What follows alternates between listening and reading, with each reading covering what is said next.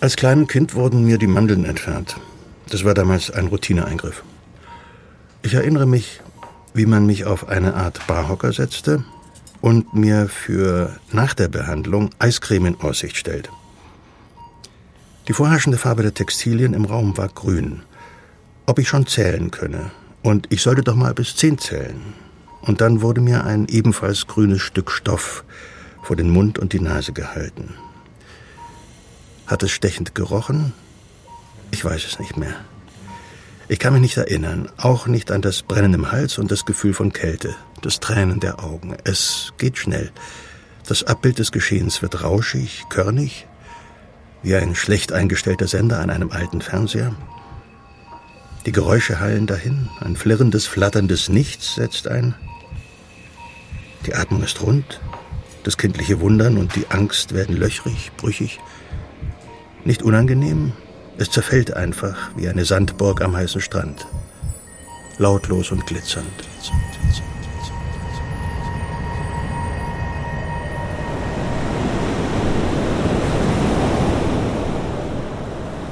Im Idealfall sind wir dann alle hier, in einem zeitlosen Nichts. Jedenfalls, wenn sie gut funktioniert, die Anästhesie oder auch Narkose. Die Betäubung eben. Tja, ein Menschheitstraum, nicht wahr? Behandlungen, Operationen ohne Schmerzen und ohne die Angst vor den Schmerzen. Was für ein umstürzender, gewaltiger Sieg der Medizin.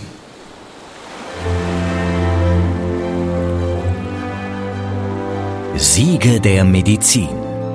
Ein Podcast von gesundheithören.de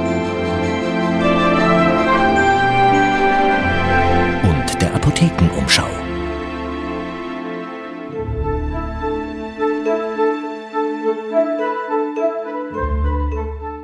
Ich begrüße Sie zum Podcast der Apothekenumschau über die Siege der Medizin.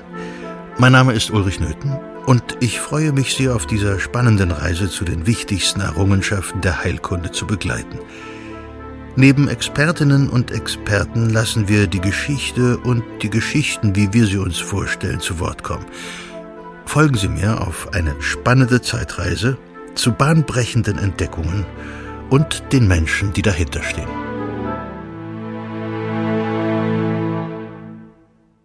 Klar, ich hatte etwas Angst vor dem grünen Lappen damals, aber es war nicht die Zeit, um zu diskutieren.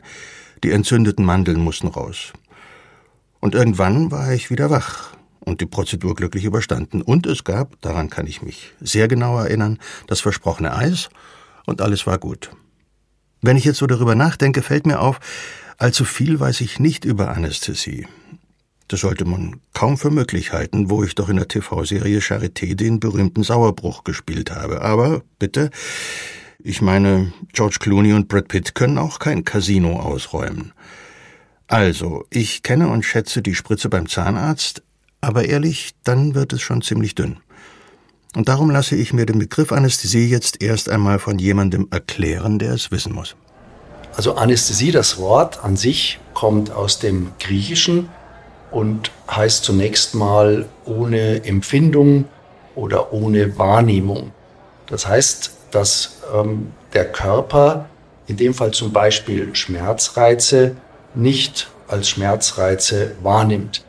Das wäre die allgemeine Definition von Anästhesie. Das ist Professor Bernhard Zwissler und er begleitet uns durch diese Episode als Experte.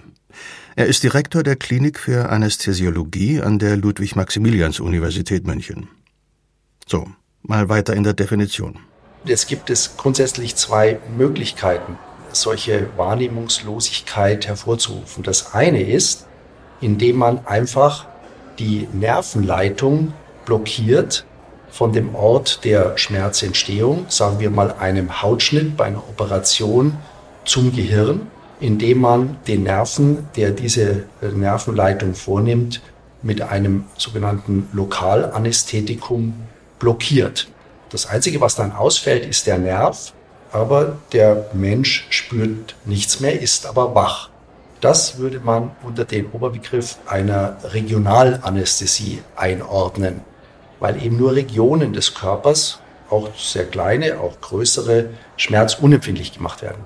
Davon zu unterscheiden ist die Wahrnehmungslosigkeit des Menschen dann, wenn er in einer Allgemeinanästhesie, häufig auch als Vollnarkose bezeichnet, äh, in eine Allgemeinanästhesie versetzt wird. Er ist nicht mehr in der Lage, Signale von außen geregelt zu verarbeiten und damit wahrzunehmen. Und damit ist das Bewusstsein erloschen. Deswegen erinnert ein Patient sich in Narkose auch an nichts. Und deswegen empfindet er auch keine Schmerzen, wenn man auch noch Schmerzmittel dazugegeben hat. Das ist schon wichtig. Okay, gut. Herr Professor Zwissler vermutet übrigens, dass mir damals als kleinem Jungen Äther als Kurzzeitanästhesie verabreicht wurde. Damals häufig, heute seltener. Eines unter vielen Mitteln in der langen Geschichte der Betäubung von Schmerzen. Also in der, in der vorindustriellen Zeit und damit in der Zeit eigentlich vor der Einführung der wirklichen modernen Anästhesie hat man schon viele Jahrhunderte lang letztlich Extrakte aus Opium, aus der Opiumpflanze, das Morphin verwendet. Das wusste man schon sehr lange und das ist auch effektiv. Dann gab es verschiedene Pflanzen, Bilsenkraut und Alraune, äh, die alle Inhaltsstoffe haben, die man heute eigentlich als giftig bezeichnen würde und die man dem Patienten damals verabreicht hat, bis sie irgendwie das Bewusstsein verloren haben. Heute würde man das als Vergiftung bezeichnen. Die eher rustikale Anästhesie beginnt ja schon recht zeitig in der Menschheitsgeschichte. Das ist schriftlich und in Bildern teilweise überliefert aus der Antike. Dadurch ist uns heute klar, welches Wissen die ersten Hochkulturen schon ganz selbstverständlich im Alltag angewendet haben. Den Berufsstand Arzt nach heutiger Definition gab es damals noch nicht. Meist waren es die Männer und Frauen der Priesterkassen, die Zugang zum Wissen der Vorfahren hatten. Sicherlich besaß jedes Dorf seine eigene Heilerin, seinen Heiler, aber systematisch schriftlich festgehalten und archiviert wurde das, was man an Erkenntnissen immer wieder dazugewinnen konnte, nur in den Tempeln. Hinzu kam natürlich auch noch der besonders gute Draht zu den jeweiligen Göttern. Schon im Alten Testament, im Buch Genesis, findet sich ein Hinweis darauf, dass die Narkose eingesetzt wurde, um schwere Verletzungen zu behandeln. In den Zivilisationen der Ägäis, am Nil, am Indus, mit ihren zehntausende Menschen zählenden Metropolen herrschte reichlich Bedarf an der Heilkunst. Kriege, Scharmützel, Seuchen ließen das Wissen und die Erfahrung steil ansteigen, auch wenn es darum ging, schmerzstillende pflanzliche Essenzen anzuwenden. Opium und Alkohol waren schon damals gängige Mittel und mit denen war es bereits gelungen, schnell Schmerzen zu lindern oder das Bewusstsein gänzlich auszuschalten, mit allen einhergehenden Gefahren. Doch nicht nur in der europäischen Antike machte die Medizin große Sprünge, ohne den eurozentrisch verstellten Blick sehen wir auch, wie die ersten chinesischen Dynastien zeitgleich in der Heilkunde schnell vorankommen ähnlich wie die Hochkulturen Südamerikas, die später durch die von den Konquistadoren eingeschleppten Seuchen dahingerafft wurden. Die Vorläufer unserer europäischen Kultur und deren Medizin können wir uns vielleicht so vorstellen.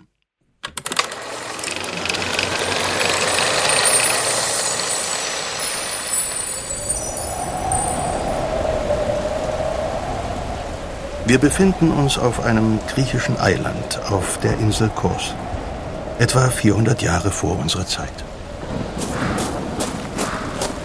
Alexos, leg den Riegel vor. Ich will nicht, dass der Sturm die Tür aufschlägt und alles durcheinander wirft.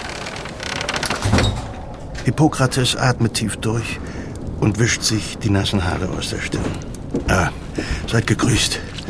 Ja, ich brauche mehr Licht. Gibt's hier kein Licht? Zwei große Öllampen flackern auf und beleuchten die müden und besorgten Gesichter der großen Familie. So, wo ist sie? Bringt mich zu ihr. Hippokrates hat keine Zeit zu verlieren, denn er weiß, wenn etwas gegen das Leben arbeitet, dann ist es die Zeit. Es ist ein Frühlingssturm, der über die Insel fegt. Mitten in der Nacht hat man ihn und seinen Gehilfen durch den strömenden Regen herbeigeholt. Aus Hippokrates Haaren und seinem sorgfältig gestutzten Bart trieft das Wasser. Auch das Gewand unter dem Umhang ist nass geworden. Sicher scheint ihm an solchen Tagen nur, dass bald die lebendigste Zeit des Jahres kommen und er seinen Kräutergarten wieder blühen sehen wird. Die Frau liegt auf einer blutdurchtränkten Bettstatt. Ringsum blutige Laken. Die Familie ist nicht arm, aber der Vorrat an sauberen Leintüchern ist aufgebraucht. Ein Geruch von Eisen liegt in der stickigen Luft. Alexos, meine Tücher. Bring eine Schüssel mit kochendem Wasser. Mach schnell. Schlaf nicht ein. Hippokrates ist unzufrieden mit seinem jungen Assistenten. Er ist nicht gerade der hellste und auch nicht der schnellste. Aber das Schulgeld für ihn war so beträchtlich, dass Hippokrates nicht Nein sagen konnte. In der Ecke wiegt die Hebamme das neugeborene Kind im Arm und erzählt hastig, dass die Geburt eigentlich schnell ging. Es ist ja auch schon das dritte Kind der Hausherrin. Aber die Nachgeburt ist nicht vollständig herausgekommen und die Blutung will nicht aufhören. Sie hat es mit ihren Kräutern versucht, aber jetzt weiß sie nicht mehr weiter. Frau, Frau, hörst du mich? Die Frau nickt mit einem tiefen, schweren Stöhnen. Die Zähne sind zusammengebissen, die Lippen weiß. Über den Hals, an dem die Sehnen hervortreten, laufen Rinnsale aus Schweiß. Hippokrates kann sich kaum vorstellen, was diese erfahrene Mutter, die schon einige Geburten durchgemacht hat, für Schmerzen haben muss, um so hart gegen die Wand zu schlagen, wie sie es jetzt tut. Fast ununterbrochen windet sie sich auf dem Bett. So wird er nicht arbeiten können. Sie muss ruhiger werden. Am besten wäre, sie würde schlafen. Alexos kommt mit dem Wasser. Eins der Kinder reicht Hippokrates einen Becher Wein, den er in einem Zug austrinkt.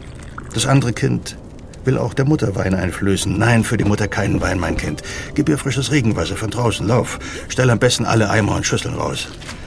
Der Wein bringt das Blut nur noch mehr in Wallung. Er macht die inneren Häute dünn.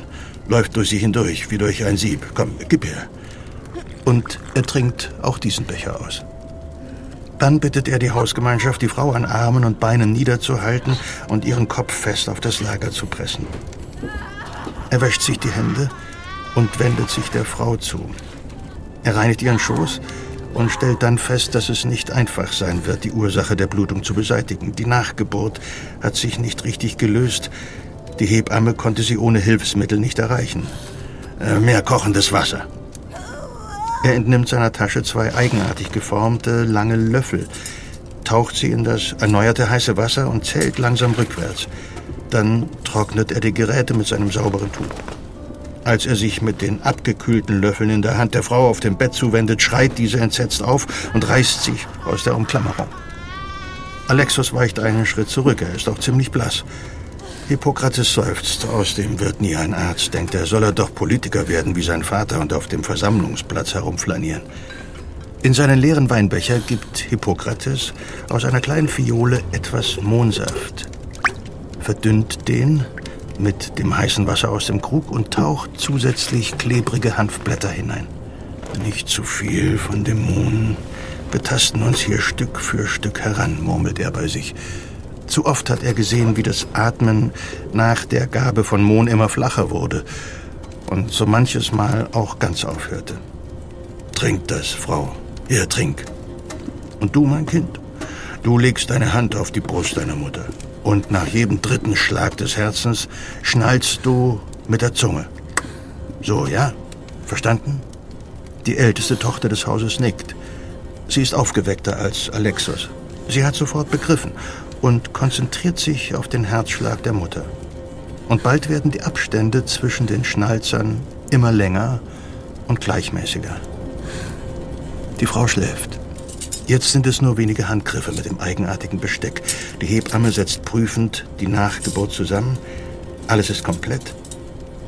Hippokrates reinigt die Schlafende. Das Bluten hat aufgehört. Und der Sturm vor dem Tor auch. So, und wo ist der Wein?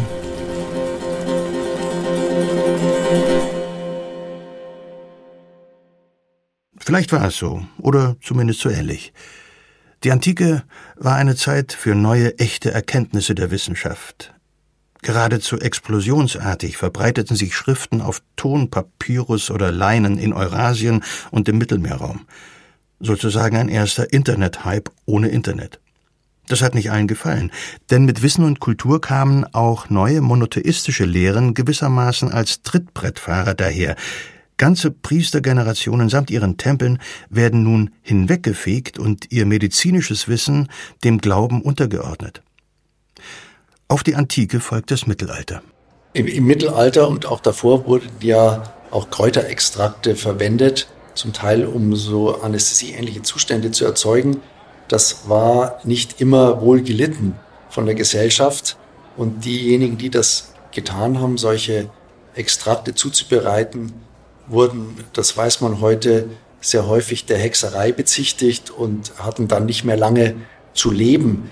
Der Grund war wahrscheinlich, erstens, dass man nicht genau verstand, was die gemacht haben, aber wahrscheinlich auch, dass es zur damaligen Zeit einfach über die christliche Lehre der Kirche nicht geduldet war, Menschen Schmerz zu nehmen, weil Schmerzen als Teil des Menschseins empfunden wurden. Auch Jesus Christus hat Schmerzen gelitten und so weiter. Und äh, es erschien damals offensichtlich aus der christlichen Lehre heraus verpönt und verboten, eben beim Menschen Schmerz zu lindern, weil Schmerz eine von Gott gegebene oder vielleicht auch als Bestrafung, wie auch immer, äh, auferlegte Bürde war, die man nicht einfach außer Gefecht setzen durfte.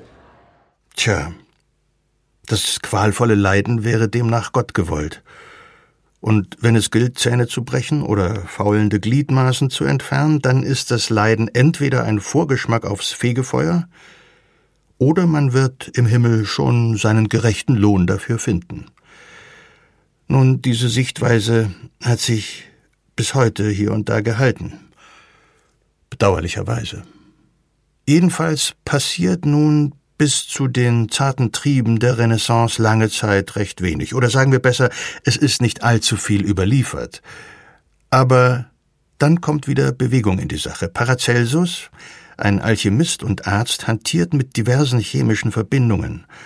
Auch wenn es ihm maßgeblich darum geht, die Syphilis zu bekämpfen, vor allem seine eigene, beobachtet er doch auch die Entdeckungen seines Kollegen Valerius Cordus, und zwar hier den Äther und dessen narkotisierende Wirkung. Er schreibt es zwar ordentlich auf, aber er vergisst es wieder, nicht ahnend, dass er 300 Jahre später auf der anderen Seite des Atlantiks damit ein neues Zeitalter der Medizin lostreten wird. Aber ich greife vor, nicht so schnell. Einige Etappen liegen noch dazwischen.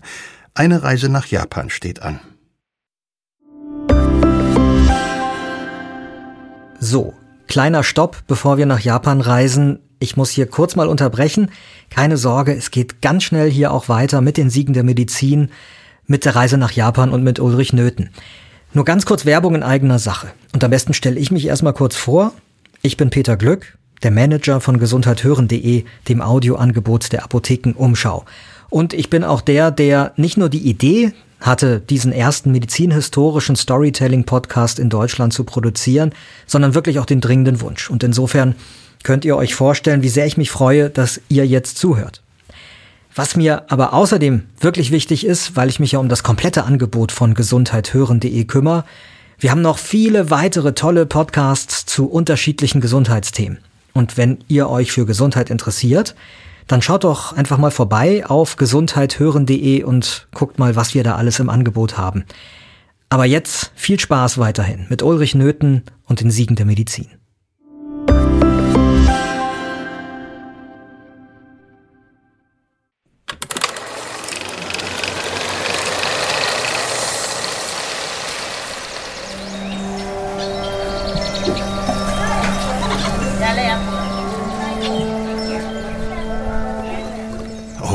Dieses Kaff hasse. Anaoka rafft seine Yukata, klemmt die Lackkiste mit den neuen chirurgischen Werkzeugen unter den Arm und eilt den Hügel zu seinem Haus am Rande von Hirayama empor. Seit er aus Kyoto zurück ist, kann sich der Arzt vor Gaffern und Bittstellern nicht retten. Er hat Monate dort studiert, auf eigene Kosten gelebt und hat dabei keineswegs an finanziellem Vermögen hinzugewonnen, sehr wohl aber an medizinischem. Als er beim Haus ankommt, sieht er seine Mutter und seine Frau Kai auf der Veranda sitzen und Bohnen schälen. Er schleudert seine Sandalen in die Ecke, grüßt beide kurz und spürt wieder diesen eigenartig liebevollen Blick aus den blinden Augen seiner Frau, während seine Mutter wie gewöhnlich mürrisch schweigt. Und während er drinnen die Lackkiste öffnet und sich über die neuen Messer und Schäler beugt, die bald zum Einsatz kommen werden, schämt er sich wieder, tief und schmerzlich, für seine Überheblichkeit, die seiner Frau das Augenlicht genommen hat. Die europäischen Schlafschwämme hatten sehr gut mit seiner Alraunen-Mix-Tinktur harmoniert. Kae hatte fest geschlafen, ihre Atmung war ruhig und tief. Er stach ihr beherzt mehrfach mit der langen Nadel in den Unterarm, so wie sie es verabredet hatten. Sie zeigte keine Regung. Als sie ein paar Stunden später erwachte, war ihre Welt eine dunkle geworden. Sie hatte nicht einmal dafür angeklagt, nichts, kein Fluch, kein böses Wort. Heute weiß er, was falsch war an der Mixtur. Die letzten Versuche mit Hunden und Katzen ließen keine blinden Tiere zurück. Und Kai assistiert ihm einfach weiter, bringt Tee und Reisgebäck, hält die Hand seiner Patientinnen. Und so wird es auch morgen früh sein, wenn er die wichtigste Operation seines Lebens unternehmen wird.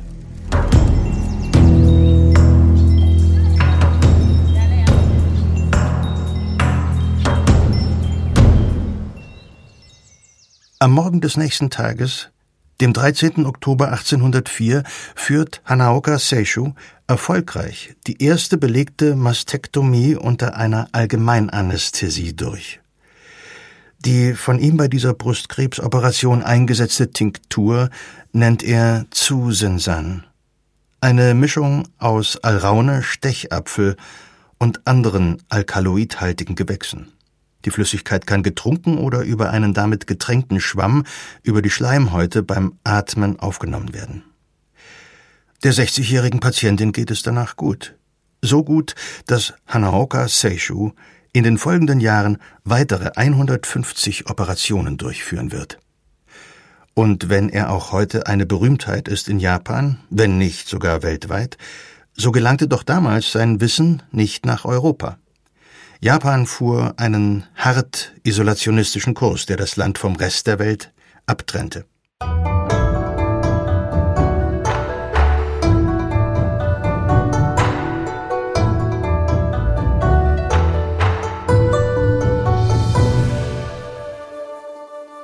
Und deshalb blieb dann auch dem napoleonischen Feldchirurgen Dominique Jean Larrey auf der anderen Seite der Welt nur das Eis von den winterlichen Schlachtfeldern Preußens zu klauben, um die zu amputierenden Gliedmaßen der von Artilleriesplittern verletzten Soldaten so herunterzukühlen, dass der jeweilige Unglückliche das Sägen und Brechen in seinen Knochen nicht mehr spürte.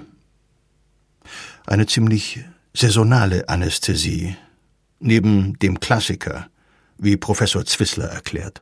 In der Feldchirurgie, was immer gemacht wurde, war, dass man Patienten damals, so gut es eben ging, mit Alkohol versucht hat zu betäuben. Rustikal war bei der Gelegenheit dann sicherlich auch, dass man den Patienten irgendwas gab, um drauf zu beißen, Holzkeile. Ich habe tatsächlich allerdings auch nur der Literatur entnommen, dass man versucht hat, auch Patienten das Bewusstsein zu nehmen, indem man ihnen auf den Kopf geschlagen hat, um sie bewusstlos zu machen, was aber natürlich dann seinerseits mit Gehirnerschütterungen Hirnblutungen, Schädelbrüchen und allen möglichen Dingen einherging. Und dann war die Operation gelungen, aber der Patient tot. Und zwar aufgrund dieser rustikalen Methode der Holzhammer-Anästhesie. Es wurde relativ früh, auch schon im Mittelalter, kam die Erkenntnis auf, dass mit Kühlung, mit Eiskühlung, da wo es Eis gab, natürlich nur in kalten Regionen, dass man damit Schmerzen beseitigen kann. Und äh, das wurde schon auch genutzt. Es wurde langsam wirklich, wirklich Zeit für bessere Methoden. Und tatsächlich, es kamen bessere Methoden. Wobei durchaus auch eigenartige dabei waren. Hypnose und Mesmerismus. Schon mal gehört? Ja. Gut. Im 18. Jahrhundert, auch Anfang 19. Jahrhundert, gab es eine Richtung, die von einem Herrn Messmer damals propagiert wurde, der die These vertrat, dass man über Magnetismus Schmerzen verhindern könnte. Das hat natürlich nicht funktioniert mit dem Magnetismus, aber in den Beschreibungen, die es gibt aus dieser Zeit, da hat man gesehen, dass letztlich damals schon mit Suggestion gearbeitet wurde. Durchaus auch erfolgreich. Und diese Phase hat dann jäh ein Ende gefunden, als die ersten effektiven Anästhetika, Äther oder Chloroform oder Lachgas auch zur damaligen Zeit quasi ihren Aufschwung genommen haben und man sah, dass mit diesen Medikamenten man denselben Effekt schneller, vielleicht auch etwas reproduzierbarer und sicherer hervorrufen kann als durch Suggestion. Äther, den Begriff, das Wort, habe ich schon oft gehört. Aber was ist das eigentlich für ein Zeug? Ein Laie wie ich schaut dann gern mal bei Wikipedia rein und da heißt es, Zitat, Äther oder korrekter Diethylether ist bei Raumtemperatur eine farblose, leicht flüchtige und hochentzündliche Flüssigkeit, davon abgesehen aber sehr reaktionsträge. Seine Dämpfe sind schwerer als Luft, das Inhalieren der Dämpfe ruft in geringen Dosen rauschhafte Zustände mit starker emotionaler Erregung, veränderter Bewusstseinswahrnehmung und wirren psychotisch anmutenden Gedankengängen hervor. Auch sehr unangenehme, teils traumatisierende Angstzustände sind nicht selten. Bei höheren Dosierungen tritt der Konsument in einen apathischen Zustand über, in dem er nicht mehr ansprechbar ist. Die Narkotisierung. Aber vor dem Äther war das Lachgas. Ich ziehe nochmals Wikipedia zu Rate. Sorry. Zitat die Stickstoffmonoxid, allgemein bekannt unter dem Trivialnamen Lachgas, ist ein farbloses Gas aus der Gruppe der Stickoxide. Es heißt Lachgas, weil es eingeatmet eine leichte Euphorie auslöst und in höheren Konzentrationen narkotisierend wirkt. Aber Chemie mal beiseite, in Geschichte war ich besser, springen wir also ins Jahr 1840 nach Connecticut zu einer Geschichte über ein Joint Venture zwischen einem Zahnarzt und einem Jahrmarktsschausteller.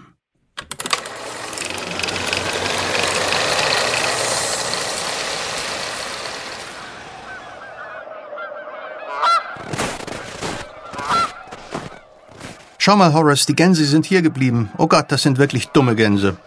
Elizabeth lacht hell auf während sie sich eng bei ihrem Mann unterhakt, um an seiner Seite etwas mehr Schutz vor der bitteren Dezemberkälte zu finden. Horace Wells, ein junger Dentist hier aus Hartford, kennt sich nicht sehr gut aus mit Wildgänsen, aber so dumm sind die schönen Tiere vielleicht gar nicht. Für einen so kleinen Schwarm wird es hier vermutlich immer genug Futter geben. Wenn es so etwas wie einen Leitvogel gibt, hat der vielleicht den Sommer über genau beobachtet, wie sich seine weißen Artgenossen vom Menschen dick und fett füttern ließen. Beobachten, einschätzen, Entscheidungen treffen. Und genau das musste Wells nach diesem verrückten Nachmittag auf dem Jahrmarkt jetzt auch. Lissy, dieser Mann hat wirklich nicht gemerkt, dass sein ganzes Schienbein aufgerissen war. Der ist einfach weitergetrampelt. Es muss an der Dosierung liegen, denn er hatte die ganze Blase mit dem Gas in einem Zug geleert. Ja, das war ein amüsanter Tag, dieser 10. Dezember 1844. So kurz vor Weihnachten ist eigentlich nicht viel los in Hartford. In Hartford ist nie viel los.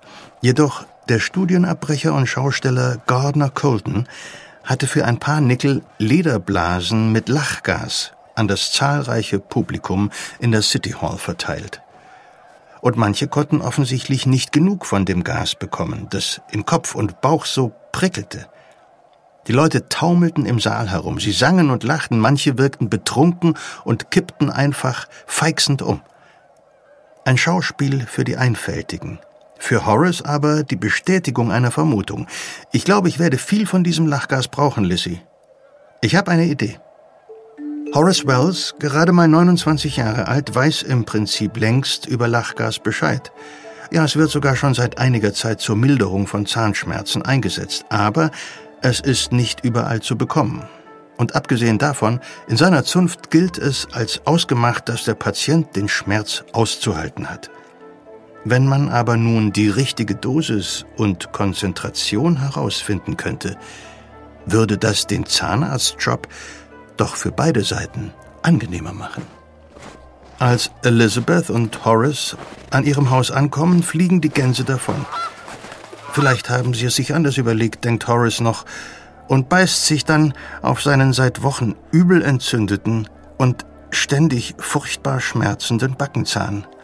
Ah, dich, mein Freundchen, bin ich morgen los. Der Schausteller Colton staunt nicht schlecht, als Horace ihm am nächsten Tag einen Großteil seiner mit Lachgas gefüllten Lederblasen abkauft. Horace will noch genaueres zur Konzentration des Gases wissen, bedankt sich und will dann schleunigst zurück in seine Praxis, doch Colton ist neugierig und er besteht darauf, den jungen Zahnarzt zu begleiten. Horace Wells ist einverstanden. Vielleicht kann er ihm ja sogar helfen. Okay, John, du machst das, sagt Horace Wells eine gute Stunde später zu seinem Freund und Kollegen John Riggs. Der schüttelt verunsichert den Kopf. Normalerweise bereitet er ab und zu die Behandlungen zusammen mit Elizabeth vor, aber er hat noch nie allein einen Zahn gezogen und schon gar nicht den Zahn eines Freundes. Horace beruhigt ihn. Keine Sorge, du schaffst es. Ich werde ein sehr braver Patient sein. Dann legt er sich auf den verstellbaren Behandlungstisch. Mr. Colton, das Lachgas bitte. Tief atmet der junge Dentist das Gas durch den Mund ein und durch die Nase wieder aus. Kleine Dampfwölkchen entstehen, weil die kalte Winterluft durch das offene Fenster in den Raum strömt. Horace spürt zwar ein Kribbeln in Kopf und Bauch, doch auch immer noch den entzündeten Weisheitszahn im Oberkiefer. Noch einen Zug. Das Ziehen wird zu einem dumpfen Pochen und dann ist es einfach weg. Noch einen klitzekleinen Zug. Ja. John, los geht's. Nimm die gekröpfte Zange. Elizabeth, ein Tuch bitte und die Spuckschale. Erst ist John zu zaghaft, doch dann legt er sich mächtig ins Zeug und trotz der Kälte im Raum schwitzt er Hemd und Weste komplett durch. Gardner Colton steht belustigt mit verschränkten Armen neben der Vitrine mit dem Lachgas. Der Zahn sitzt sehr fest. John Riggs hebelt und flucht dabei leise. Horace arbeitet mit den Nackenmuskeln und spürt nur ein leichtes Ziehen. Dann ein lauter Knacks und der Zahn landet klappernd in der Schüssel. Die tiefe schwarze Karies ist sehr gut zu erkennen. Horace spuckt lachend Blut in den Napf. Meine Damen und Herren, lieber verluchter Backentan, hebt er mit geschwollener Zunge lallend an, dieser Tag verändert die Medizin für immer.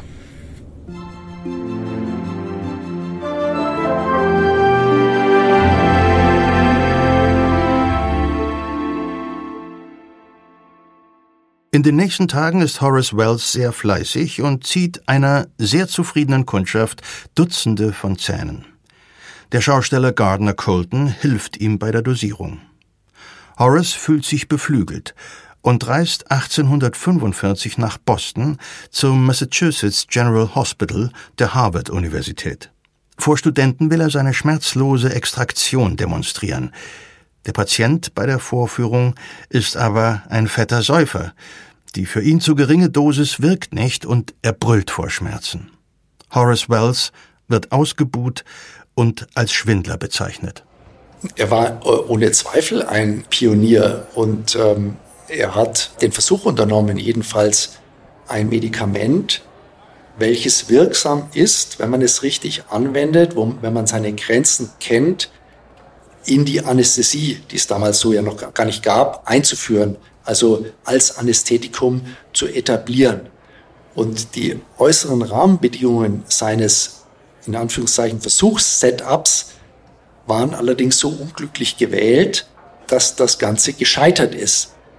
Das heißt, Horace Wells war ein Pionier, er hatte aber Pech. Er hätte ein ganz großer werden können, wenn er Glück gehabt hätte so ähnlich wie eben William Morton vier Jahre später, der mit Äther seinerzeit Glück hatte. Der Ex-Teilhaber von Horace Wells, Der Zahnarzt William Thomas Green Morton, der mit ihm bis 1843 zusammengearbeitet hatte, geht einen neuen Weg. Er präsentiert am 16. Oktober 1846 die Äthernarkose und entfernt an diesem Tag im Auditorium der gleichen Medical School des General Hospitals in Boston erfolgreich einen Tumor am Hals eines Patienten. Das Fachpublikum ist begeistert und es beginnt ein wahrer Run auf Ätherinhalatoren. Morton geht mit diesem als Äthertag getauften Ereignis in die Medizingeschichte ein. Die Berichte damals sagen, dass auch der Patient von äh, Morton durchaus sich bewegt hat während der Operation, auch gekrummelt hat, scheinbar auch eine Art Schmerzäußerung getan hat. Aber der Chirurg konnte diesen kleinen Tumor in wenigen Minuten aus dem Hals schneiden, war zufrieden und hat dann gesagt, das war kein Humbug, das war gut. Und damit war es gut. Und das ist halt jetzt der Beginn der modernen Anästhesie. Das Ganze wurde auch publiziert, das ist auch ganz wichtig, in einem wissenschaftlichen Journal, im New England Journal of Medicine, diese erste Äthernarkose von Morton. Und deswegen hat er den Ruhm sich sozusagen genommen. Ganz interessant vielleicht auch ist, dass in der mittlerweile langen Geschichte des New England Journal of Medicines, das ist das Journal, wo über diese erste Äthernarkose berichtet wurde von Morton. Und es ist eines der bedeutendsten Medizinjournale, die wir haben, auch heute noch, dass von der Leserschaft dieses Journals diese Publikation 1846 bis heute als die bedeutendste Veröffentlichung und es hat viele wichtige Veröffentlichungen in diesem Journal gegeben, seither äh, in den zurückliegenden 200 Jahren der Geschichte dieses Journals gilt.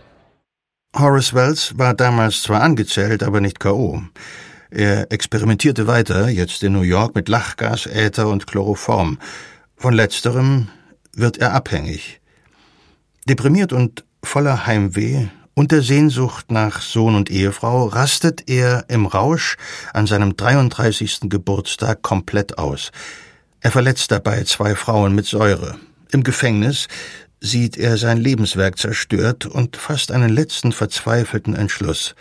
Unter einer Chloroformnarkose öffnet er sich die Adern an den Unterschenkeln und verblutet. Jetzt können wir uns natürlich fragen, wie kommt er im Gefängnis an Skalpell und Chloroform? Aber das wäre ein weiterer True Crime Podcast. Sein Rivale Morton jedoch kann ihm den Ruhm nicht dauerhaft nehmen. Heute gilt Horace Wells trotz Mortons Erfolg als der Arzt mit der ersten erfolgreichen Durchführung einer modernen Anästhesie. Wie ging es weiter? Professor Zwissler von der LMU in München zeigt noch einen Punkt auf. Ich meine, es gibt viele Details, aber immer Weiterentwicklungen, die mit Jahreszahlen hinterlegt sind. Vielleicht wichtig zu erwähnen ist, dass, wenn man jetzt mal absieht von der Erstbeschreibung der Äthernarkose, die in USA stattgefunden hat, in Boston 1846, dass wesentliche Entwicklungen der modernen Anästhesie tatsächlich in Europa und auch namentlich in Deutschland stattgefunden haben. Ganz viele der Medikamente in den 30er, 40er Jahren des vergangenen Jahrhunderts, die dann zur Narkose eingesetzt wurden, wurden tatsächlich von deutschen Wissenschaftlern synthetisiert, erfunden, ersonnen. Also Deutschland hat durchaus einen auch erheblichen Anteil an der Weiterentwicklung der modernen Anästhesie im vergangenen Jahrhundert gehabt.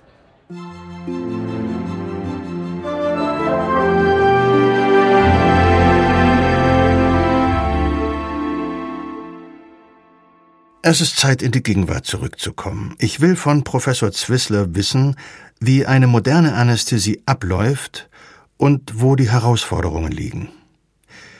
Nach dem, was ich so mitbekomme, ist die Anästhesie heute eine eigene medizinwissenschaftliche Disziplin. Im Alltag von Krankenhäusern und Arztpraxen zählt aber neben der Wissenschaft auch die Intuition und Menschenkenntnis der Ärztinnen und Ärzte.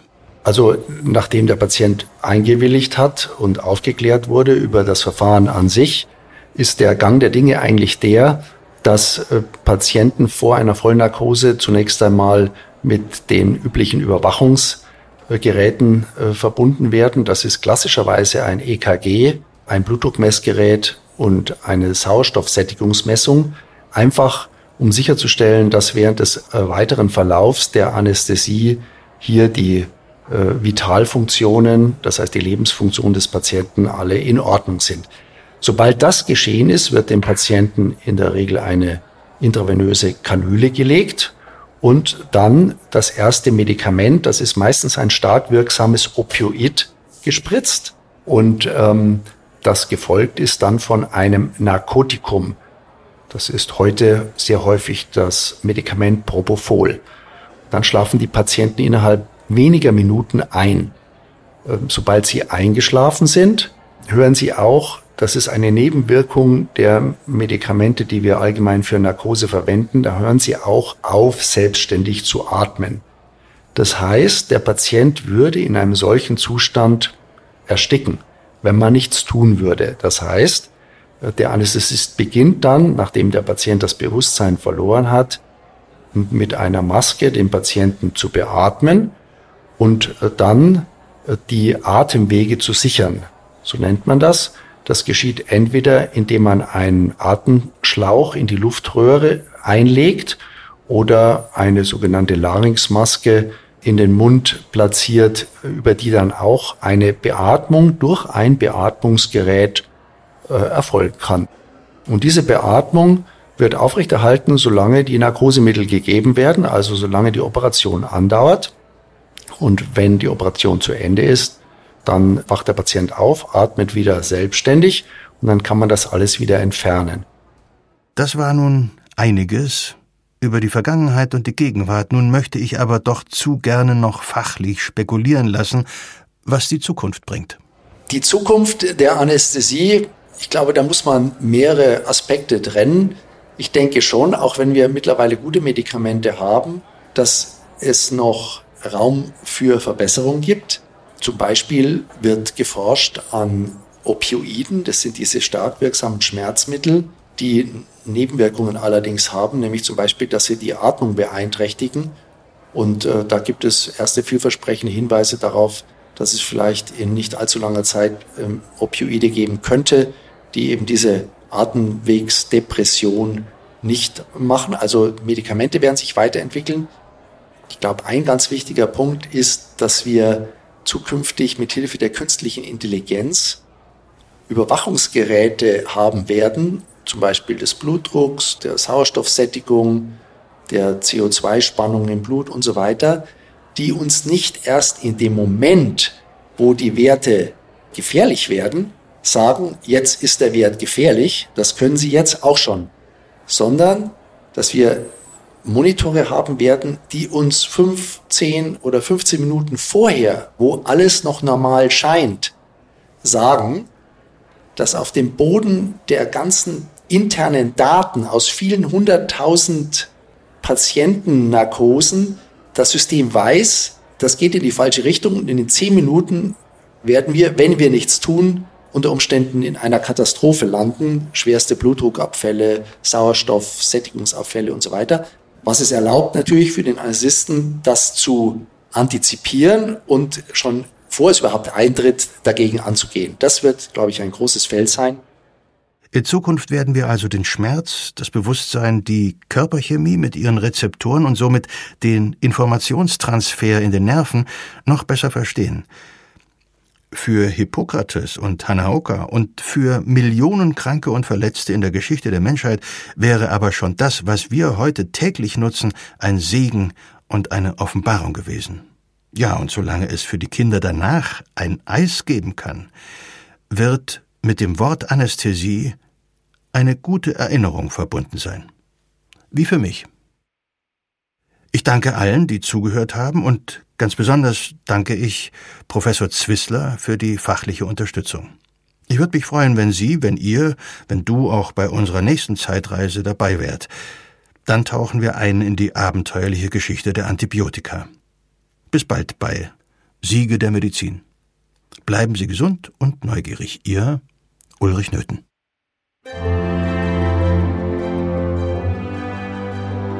Siege der Medizin. Ein Podcast von gesundheithören.de und der Apothekenumschau. Jetzt kostenlos folgen oder abonnieren. Zum Beispiel bei Apple Podcasts oder Spotify. Executive Producers Dr. Dennis Ballwieser und Peter Glück. Faktencheck Dr. Martin Alwang. Autoren Lutz Neumann, Volker Strübing. Interviews Simone Terbrack, Lutz Neumann. Musik Johannes Cornelius. Produktion Philipp Klauer. Recherche und Unterstützung Carsten Weichelt, Elena Urban, Alexander Weller. Projektleitung Sven Rühlicke, Ruben Schulze-Fröhlich. Produziert von den Wake World Studios in München.